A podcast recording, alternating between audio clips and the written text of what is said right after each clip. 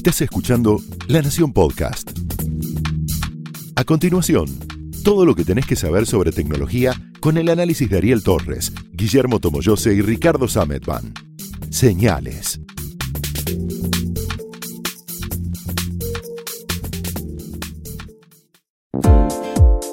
Hola, ¿cómo están? Esto es Señales, el podcast de Tecnología de la Nación. Yo soy Ricardo Sametban. Yo soy Tomito Guillermo Tomoyose. Y yo soy Ariel Torres. Uno de los temas que tenemos para hablar hoy, eh, de los muchos que tenemos, es el Google I.O. que está terminando esta semana, la reunión anual para desarrolladores de la compañía, donde como siempre hay anuncios de productos, como los nuevos teléfonos Pixel 3A y 3A XL, que son como una variante más económica que, que los Pixel 3 que presentó a fin del año pasado, pero manteniendo la cámara, que es lo más, lo más importante. Siempre también hay alguna, alguna novedad en sistemas operativos. Está Android Q, que es la versión que va a estar disponible finalmente. O sea, ya te la podés probar hoy en un. Si tenés alguno en la docena o 20. No, este año era más. Sí. Son como 20, 20 modelos de teléfonos en los que lo podés probar. Y si no, obviamente. eh, tenés que esperar a septiembre, octubre que esté la versión final y después que cada fabricante lo adapte. Y lo que hay también siempre es una demo de alguna cosa rara, de alguna cosa impresionante. El año pasado fue Duplex, este sistema que llamaba por teléfono y te, te permitía concertar una cita, reservar un, un lugar sin que vos tuvieras que hablar, simulabas estabas, a una persona. vos estabas hablando con un. llamando a un restaurante que tenía un robot, básicamente, respondiendo a los llamados. El robot podía responder a los llamados o en el caso en el sistema que lo probaron, era tu robot personal, tu asistente personal, el que llamaba a una peluquería o a un restaurante donde del otro lado había un humano.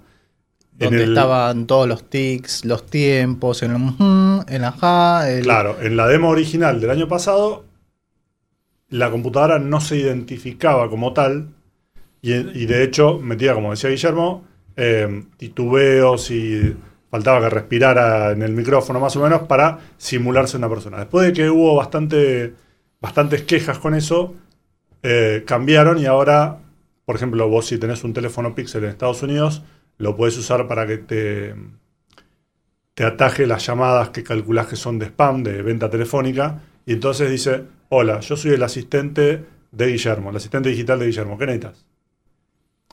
No con- Mi- Mirá si no te, con tan- compra, te compra un tiempo compartido en Aspen y te entra un palo Y verde. empiezan a- pero ¿cómo? empiezan a Te dice, compartir. "Mirá, la verdad Estaba buenísimo. Me lo, me lo confirmó tu asistente, así que. No, no, vos le- te le quejas al asistente, vamos a terminar discutiendo con nuestros asistentes. Bueno, lo que presentaron ahora son dos cosas. Por un lado, respecto de ese asistente, es que ahora también le podés pedir que complete formularios en línea, Oh my God. Aun cuando los formularios no estén pensados para ser completados por una computadora, sino por una persona. eh, entonces entiende y es capaz, siempre y cuando vos le estés dando mucha información, de completar un montón de datos. También requiere que vos le, que este sistema tenga acceso a tu casilla de correo, a tus formularios, todo. a tu ¿Y son completamente Bueno, a ver, sinceros? Supuestamente vos ya estás, una vez que vos estás en- en- metido en el mundo Google, digamos, la previsión para que todo esto funcione es que eh, toda esta información vos se la estés dando. ¿Son completamente sinceros? Sinceros, no. No sabemos. No, Tal vez bueno, sí. habría que, como ocurre en Interestelar, ponerle una variable de cuánto humor, cuánta sinceridad, porque ponerle que entre las preguntas del formulario aparezca algo que vos no le dirías a ese empleador, a esa empresa.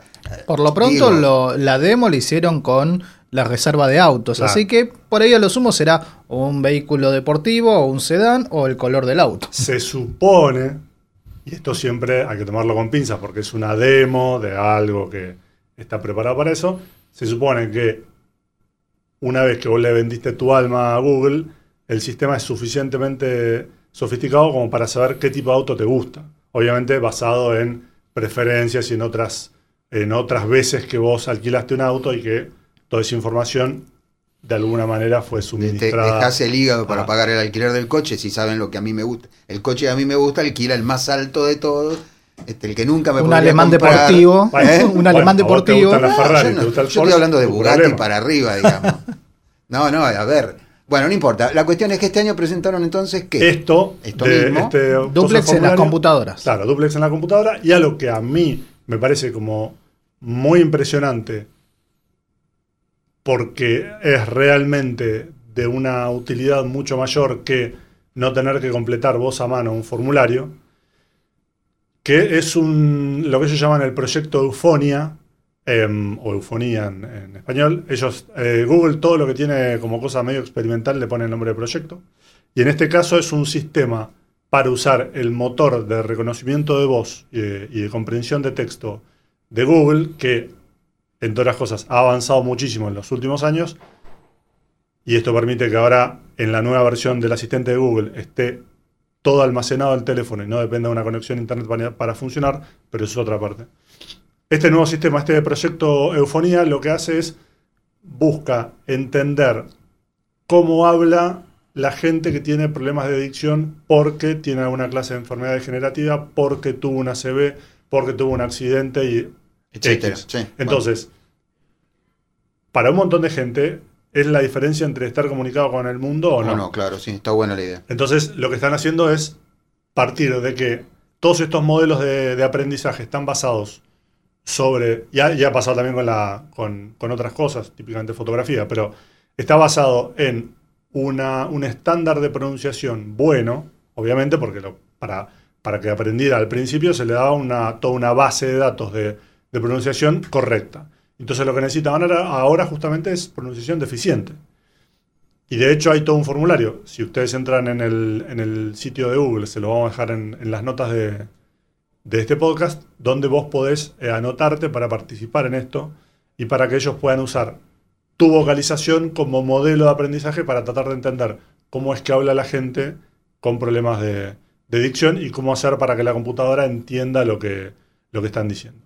Un día antes la gente de Microsoft había mostrado una demo de algo que comentamos alguna vez acá con una con la Surface, esa, la de 50 pulgadas, qué sé yo, que es también un sistema que transcribe todo lo que se dice en una, en una reunión, por ejemplo, en, en nosotros tres hablando ahora, con la particularidad de que detecta quién está diciendo qué cosa y que también supuestamente tiene la capacidad de ir aprendiendo un montón de terminología que muchas veces es propia de eh, una misma empresa. Y entonces uno habla en- con eh, siglas y qué sé yo, y supuestamente es capaz de entender de En que... de qué las corporaciones estadounidenses, la- el tema siglas es para volverse loco. Terminan hablando solo con siglas. Bueno, así que eso fue el Google I.O. y el Build 2019, que es el de, el de Microsoft, que fue un día antes del de, del de Google, y una semana antes había estado Guille en el F8. Así es, por eso no estuve en el anterior episodio. Excusas, pero nada más que excusas. Sí, sí, Dale. sí. Era una Contá- cuestión contanos, de distancia. contanos algo interesante de lo que pasó ahí. Lo interesante, más allá de las frases que estuvo mencionando Mark Zuckerberg durante el F8, la conferencia de desarrolladores de Facebook, que fue lo del futuro es Sí, privado, le lo dedicamos de, una, una columna. Sí. sí, lo de las herramientas queremos que las usen para el bien y todos esos temas. Lo que sí estuvo haciendo Mark durante la conferencia fue empezar a hacer todos los anuncios de los distintos productos de, la familia de Facebook, que son básicamente Instagram, Messenger, que cada vez toma mayor espacio dentro del universo de la compañía, WhatsApp, que también tiene algunas novedades muy enfocados en business, y en el tema de Oculus. Para empezar con... Oculus Rift, perdón, es el casco de realidad El virtual. casco de aclarémoslo, reali- pero el- todo el mundo lo conoce. El casco el de realidad casco de virtual que se compró Facebook hace unos años. Sí, lo compró por 2 mil millones de dólares. Fue una de las tantas adquisiciones multimillonarias que hizo la compañía. Caja chica para lo que suele gastar esa compañía. Sí, Bueno, más teniendo en cuenta que WhatsApp costó 19, Vein- ve- más 22 de mil. 22 En total 22 mil, sí. Muy bien. 22 mil millones, ¿no? Sí, de dólares, Sí. aclaremos. Verdes. ¿Por qué 22 mil? ¿Qué sé yo? Podían ser... Sí. Eh, uno de los temas que se estuvieron presentando fue el tema de que planean ocultar la información de los likes en Instagram. Es una prueba que está, está llevando a cabo Facebook en algunos usuarios de Canadá. ¿Ocultar El- a quién? ¿De Ocultárselo al resto de los usuarios, a tu audiencia, a tus, seri- a, a tus seguidores. O sea, nadie va a saber que, por ejemplo, yo puse un post y le pusieron ver- 50 likes. Claro, Vas a ver que- sí. Yo sí, Sí. Exacto. pero no los otros. No los O otros. sea, el efecto mirar para arriba y todo el mundo termina mirando para arriba no va a funcionar. No, Uno- indus- no inducir al like. Ajá. Y la inducción al like es uno de los temas que tratan de desarrollar dentro de Instagram porque dicen que el- es un condicionante a la hora de poder realizar una producción diferencial. Muchas selfies, muchas fotos de platos de comida, muchas fotos de paisajes y buscan tratar de que ese efecto de buscar likes no esté motivado por el número que aparece en las publicaciones. Están en Es lo una prueba. Están en lo importante, digamos. Es una prueba, es una prueba, pero llamó mucho la atención. Para mí la inducción al like es una cosa muy humana, nos pasa en la vida todos los días y creo que la verdad, pues, habló de algo que más importante, que es pregunta. ¿eh? Sí, sí, sí, por supuesto. Hubo otro de los temas que en WhatsApp estuvo enfocándose en el tema de los catálogos de productos. WhatsApp for Business es una de las divisiones de- del servicio de mensajería instantánea que trata de por lo menos armar un modelo de, negocios que le genere algún ingreso. Por el momento es un- una forma de poder complementarlo con las compras y ventas que se van desarrollando dentro del chat. Y sobre el punto, sobre este punto, el tema de, las, de los pagos y los envíos de dinero, WhatsApp ya está trabajando sobre esta plataforma en India. Confirmó que planean expandirlo al resto del mundo, pero va a depender de las regulaciones, de los bancos centrales, eh, de distintos motivos. Pero sí mostraron cómo estaba funcionando en India y el tema del catálogo de productos va un poco acompañando a ese, a ese punto, al tema de poder hacer transacciones dentro de, de WhatsApp. ¿Hubo alguna clase de avance en el tema privacidad, más allá de la frase a mi gusto poco feliz, de el futuro de Internet es privado? No hubo, Concretos. demas- no hubo concretos, pero más que nada no hubo detalles muy profundos sobre ese tema porque están enfocados en tratar de hacer la interoperabilidad ¿Te de salió? los chats. No puedo creer, vos viste esa palabra que dijo. La mencionaron muchas veces en inglés. Y aparte estuviste, yo te vi practicando media hora afuera. Bueno, dale. La interoperabilidad, de entre Messenger, WhatsApp, Instagram. Instagram, que justamente son tres plataformas, cada una independientes, con cada una con sus propias características, pero que en algún momento de este año, ya más para fin de año, eh, van a tratar de integrar y que las personas que estén en WhatsApp puedan escribirle a un amigo o a un contacto que no tiene WhatsApp, pero sí tiene Messenger o Instagram. Si hablaron sobre ese punto, hablaron mucho sobre la interoperabilidad, bien, el ¿lo intercambio de mensajes, una tercera vez. el intercambio de mensajes Che, entre las plataformas. Me parece, me parece muy bien, ya que esas plataformas son capaces de hablar entre sí sin que nosotros nos demos cuenta, está bueno que nosotros podamos usarlas para hablar con gente entre plataformas. Ahora, repito, sobre el tema privacidad, nada. No han más, allá de la- más allá del Más eslogan, allá de que eh, sí reconocen que ah, WhatsApp es la plataforma donde los usuarios más destacan la privacidad y donde se sienten mucho más eh, protegidos, seguros o más eh, confían mucho más en el servicio, y eso sí lo, lo admitió eh, Zuckerberg durante la conferencia.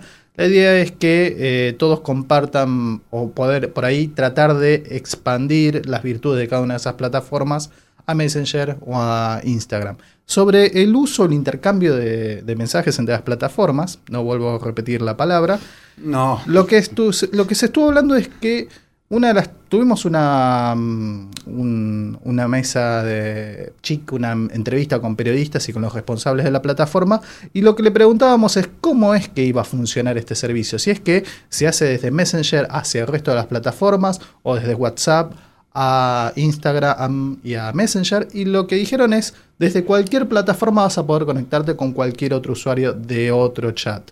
¿Cuál va a ser el común denominador?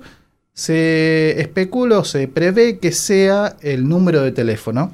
WhatsApp es el único dato que requiere para identificar al usuario y el resto de las plataformas van a tener que integrarlo de alguna forma. o sea que también va a tener que tener sí o sí nuestro número de teléfono ahora el Facebook y el Instagram. Es lo que nos dieron a entender durante el- la explicación de cómo van a llevar adelante esta función.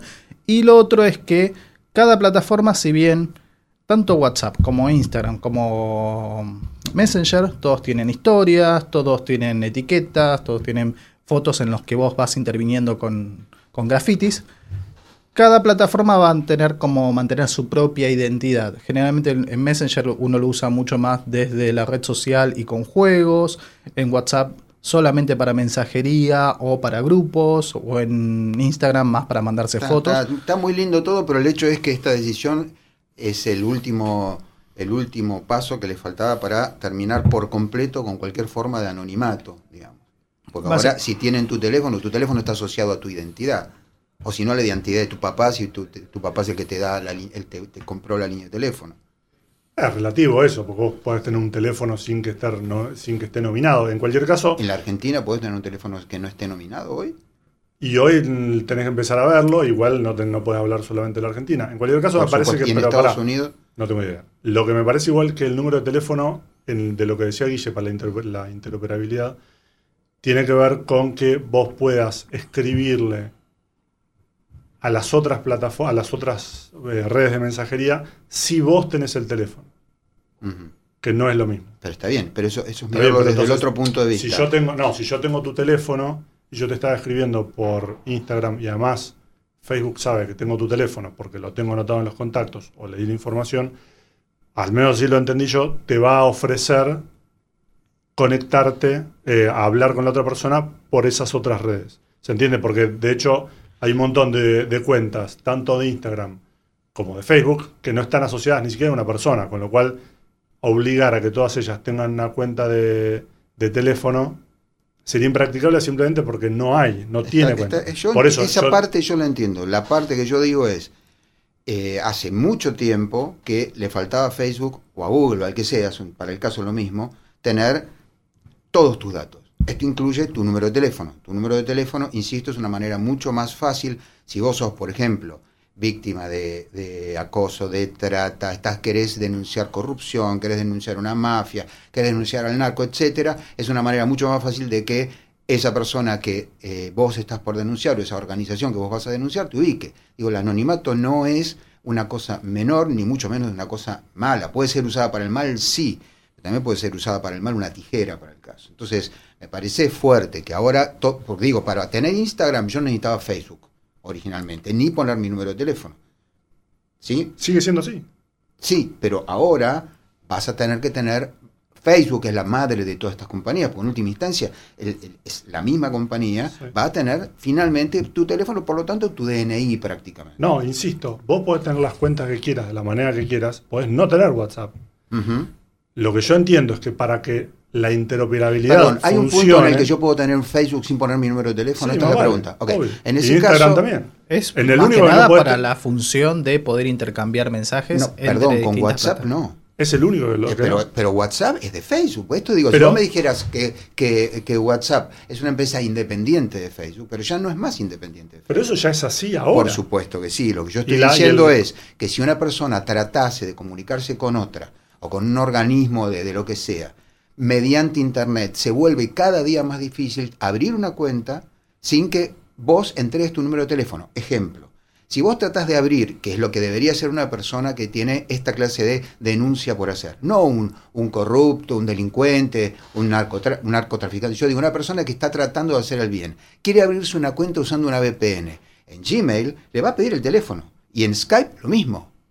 Te va a pedir el teléfono si usas una VPN, ¿entendés? Si no, no te lo pide. Es increíble. Una cuenta de correo. Está bien, pero eso no es, no es de ahora. Ya No, viene, no es viene de ahora, pero la, eh, sí, pero esto es un poco la rana dentro de la, de, de la Sí, olla, vale. que la temperatura va a subir. Acordate cuando nos quejábamos Perdón, de que la computadora hablaba con un servidor para preguntar si había actualizaciones. Pusimos el grito en el cielo. Ahora tienen nuestro número de teléfono. Es más, hace y 10 la web- años, pará, sí. hace 10 años, la perspectiva era que justamente el número de teléfono no importaba más. ¿Por qué? Porque vos ponías tu usuario, ya está. Bueno, eso cambió totalmente. Bueno, nada, son reflexiones que hacemos acá siempre y debates que tenemos siempre, no se preocupen, no, no nos estamos tirando con ladrillos acerca de la privacidad, que para mí es una verdadera preocupación porque es una garantía constitucional, porque sin privacidad, como escribí el otro día en mi columna, las sociedades no evolucionan, porque si un Estado se entera de que vos estás discutiendo ciertos derechos que suenan delirantes en ese momento, 200 años después van a seguir sonando delirantes. Pero bueno, nada, es una, sí, medio decía esto. Sí, una de las cosas que también estuve probando dentro de la conferencia fueron los nuevos visores de realidad virtual de Oculus, otra de las compañías que se que adquirió Facebook Sí. en los últimos años y era y fueron dos modelos de visores. Uno es el Oculus Quest, que es la evolución de Oculus Go. Oculus Go era el visor de realidad virtual en donde vos tenías un control de mando para una sola mano. Y aclaro esto porque eh, el sucesor Oculus Quest es un visor que tiene un procesador Qualcomm 845, o sea, es un procesador de, que es utilizado por los celulares de alta gama. Entonces ya tiene una pantalla, tiene un procesador muy potente y tiene dos controles de mando, que son los que se utilizan en el visor Oculus Rift, que son los que uno puede extender las manos, puede ver de forma virtual, en ese mundo virtual, el movimiento emulado de sus manos. Eh, es un, tiene sensores incorporados. Para, los que, para que se den una idea con el, tema de la realidad virtual, los modelos más sofisticados, los que mejor reflejan la, experiencia en los mundos virtuales, requieren de sensores externos de sensores que estén emitiendo haces de luces, láseres, para poder detectar los movimientos que hacemos con las manos, con el cuerpo, si giramos la, eh, la cabeza. En este caso, en el Oculus Quest, ya vienen incorporados en la parte frontal del dispositivo que, combinado con estos controles para ambas, para ambas manos, permiten poder tener una buena experiencia de uso. Una de las demos que usamos fue... Mm, eh, una de Star Wars, una de Vader, donde uno tiene que de vuelta volver a eh, usar los sables láser para un... Es un juego básicamente, con sables láser. ¿Le ganaste a, Darth Vader? Eh, sí, en verdad fue un entrenamiento, no llegué ah, a pelearme con ah, Darth Vader. O sea, me quedé solamente en la parte de... ¿Cómo fue la experiencia? Estuvo muy buena. ¿Es en realista? momento es realista, es realista porque además lo que tiene el visor, la posibilidad de que cuenta este sistema es el sonido espacial, que es un punto no menor para la realidad virtual. Saber por qué lado vienen los sonidos y por eso el tema del haz de luz, el tema de los láser, de dónde vienen los disparos. Eh, estuvo muy buena esa experiencia. Porque además una de las ventajas de estos nuevos equipos es que en el caso eh, de uno de los dos modelos, ya lo, mismo que con el Oculus Go, no tenés que estar conectado a una PC. Exacto. O sea, tenés esos seis niveles, lo que llaman los seis niveles de, de, libertad, que es esto que detecta cuando vos girás la cabeza, cuando mirás para arriba o para abajo, o cuando te desplazas, sin estar conectado a una PC. Eventualmente, la libertad de movimientos está a su vez limitada, valga la redundancia, virtualmente. O sea, si vos te extendés un par de metros más de donde vos estás ubicado, es probable que te lleves por delante alguna mesa o un televisor o, te caigas por un precipicio. O te por un precipicio. o justamente lo que tiene es que dentro de ese mundo virtual te aparece una malla virtual diciéndote estás avanzando demasiado, entonces tenés que volver para atrás y ubicarte en el lugar. Lo cierto es que cuando terminas de hacer esa experiencia, te quedás, eh, empezás viendo hacia un lado y terminás de espaldas, por decirlo de alguna forma. La libertad de movimientos te lleva a eso. Por el otro lado está el Oculus Rift eh, S, que es la versión que sí requiere estar cableada, pero que no tiene los sensores adicionales como los suele tener eh, los modelos, el, HTC Vive u otros visores como los de Microsoft. Eh. Che, y perdón, y el, sí, el Holo.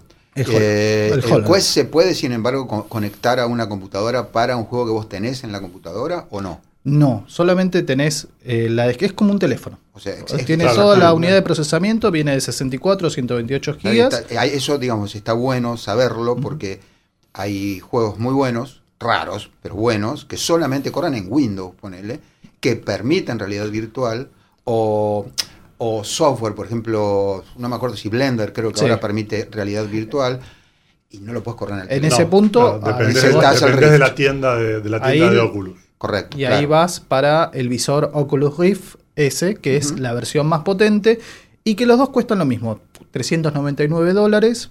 Eh, hay una versión un poquito más cara para el modelo Quest que tiene mayor capacidad, pero los dos modelos cuestan lo mismo, con la única diferencia que el Rift vas a necesitar tener una computadora, acorde, que además no va a ser barata. Eh, la experiencia que ahí probé fue Google Earth con realidad virtual o sea, uno realmente vuela. Es una experiencia muy parecida a la que contabas en su momento con eh, Second Life. Second Life, sí. Bueno, era una experiencia muy parecida con el tema de, de volar por encima de las ciudades utilizando los, las animaciones ya preexistentes en Google Earth, pero en realidad virtual. Estuvo muy buena esa experiencia. Bueno, y hablando de juegos, realidad virtual y todo lo demás, eh, hay un datito que tenemos que vamos a desarrollar después. Esto es una reunión preliminar para nuestras notas. Eh, parece ser, demuestra eh, un estudio en Estados Unidos, si mi memoria no falla, que ahora el acoso, la cargada, el, el- el bullying, como se dice en perfecto español, en los colegios ya no es más por cómo te vestís, porque parece que ya habíamos llegado a eso. La zapatilla, Eh, la claro, ropa. exactamente. Sino cómo te vestís dentro de Fortnite. O sea, hemos llegado, llevado la discriminación, el acoso, el bullying y demás a la realidad virtual, a un mundo virtual. Bueno, en la, en la medida en que Fortnite hoy es un punto de encuentro crucial Correcto. para los chicos. Sí, sí, sí. eh, Era previsible. El problema no es Fortnite, para nada. no, más vale. M- Más allá de la idea de Fortnite que es terrible. Perdón, Fortnite y el nuevo, ¿no? El, el Royal, ¿cómo se llama? Battle Royale. El- ese. Sí, Eh, o sea, f- podría ser Fortnite como podría ser cualquier otro juego donde. Sí, correcto. O cualquier otro juego, Podría cualquier otro ser Second ambiente. Life. Sí, tal cual. Tal. Cualquier evento Ahora, de reunión. El, el tema es que eh, cómo te vestís en Fortnite, el juego es gratis, pero cómo te vestís en Fortnite hay, pa- hay que pagarlo. Entonces los, los padres ahora están sufriendo a los, sus hijos pidiéndoles plata, no ya para comprarse ropa real, que eventualmente está bueno porque la gente se tiene que vestir, sino para comprar ropa que no sirve para nada, que es virtual. O sea, le sirve al chico para no sufrir acoso, para sentirse que pertenece, etcétera, etcétera. Eh, creo que es, eh, eh, hemos, estamos exportando la, discriminación y un montón de, de males sociales a los juegos en este caso y supongo que en el futuro a medida que la realidad virtual se siga expandiendo un montón de o sea que haya más puntos de encuentro virtuales vamos estamos reproduciendo prejuicios. Es horrible pero este eh, es, es horrible y es un gran tema digamos un gran tema pa- de, de nota.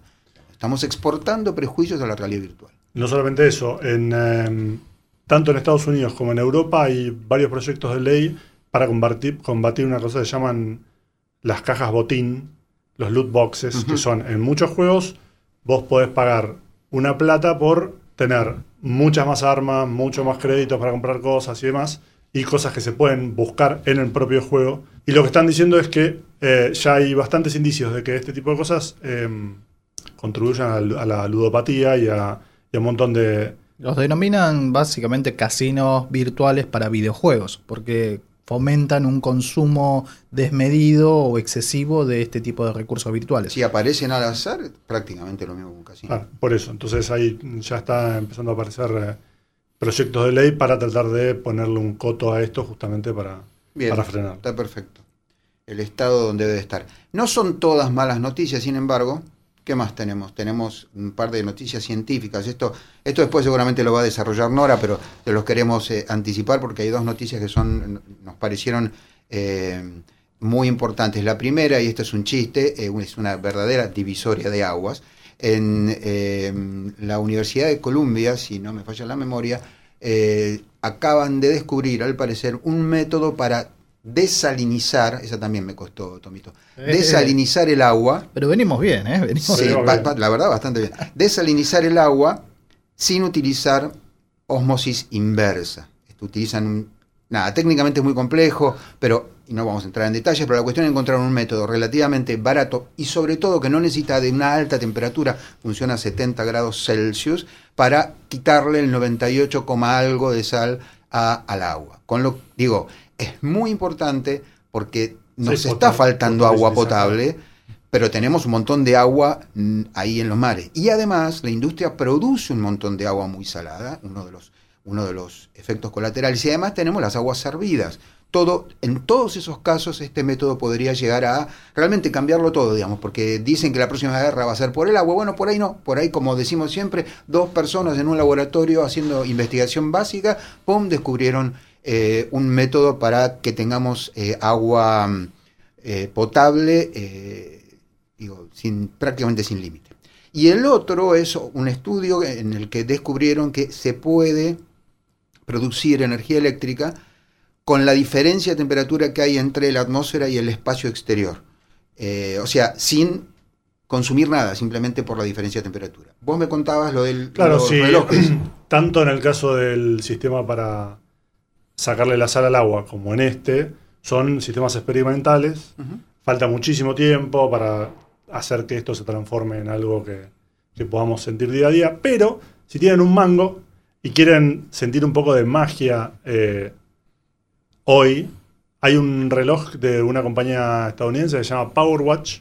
Tiene dos modelos. Y los dos funcionan, bueno, uno funciona eh, con batería, pero solamente usando el, calor humano.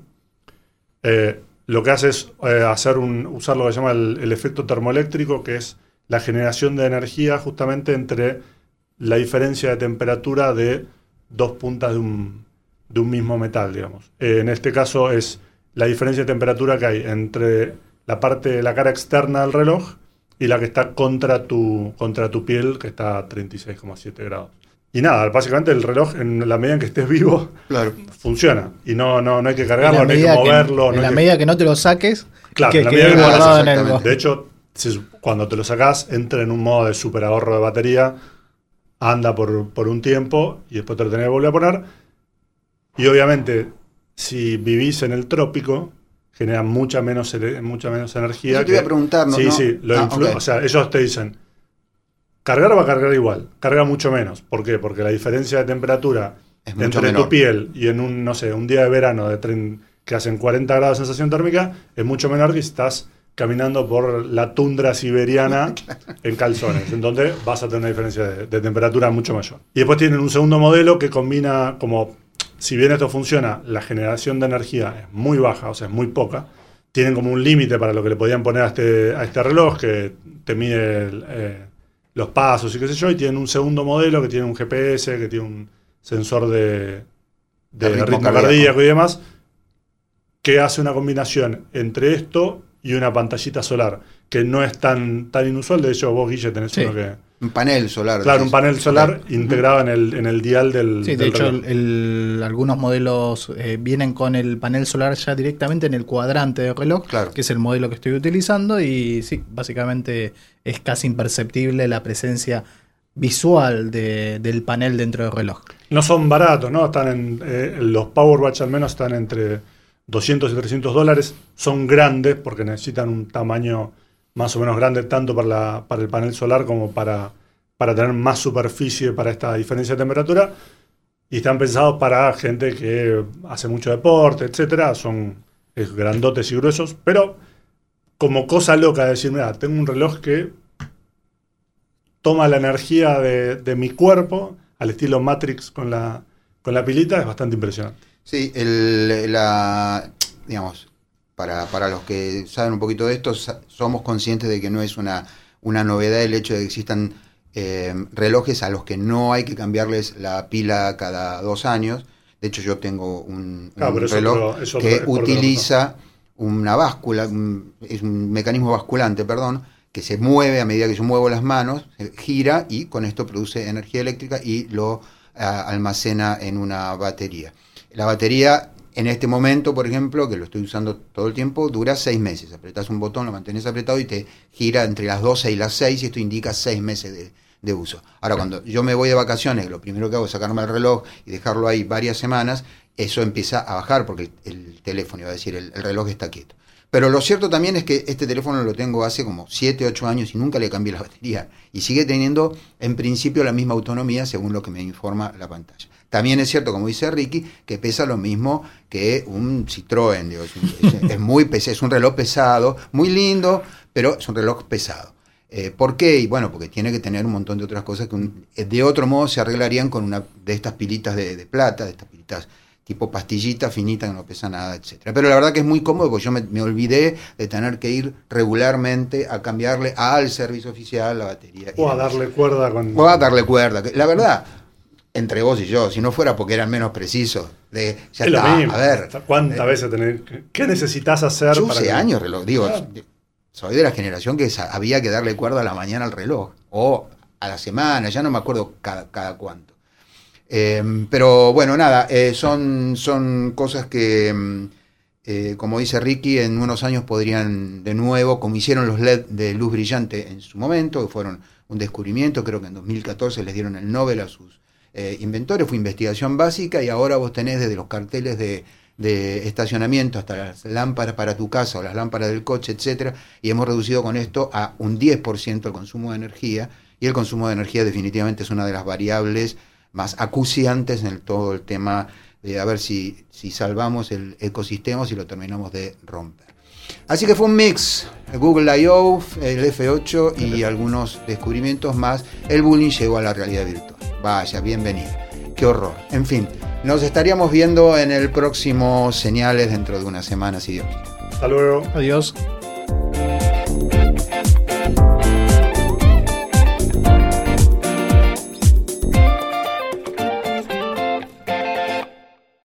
Esto fue Señales, un podcast exclusivo de La Nación. Escucha todos los programas de La Nación Podcast en www.lanacion.com.ar. Suscríbete para no perderte ningún episodio. Estamos en Spotify, Apple Podcast, Google Podcast y en tu reproductor de podcast favorito.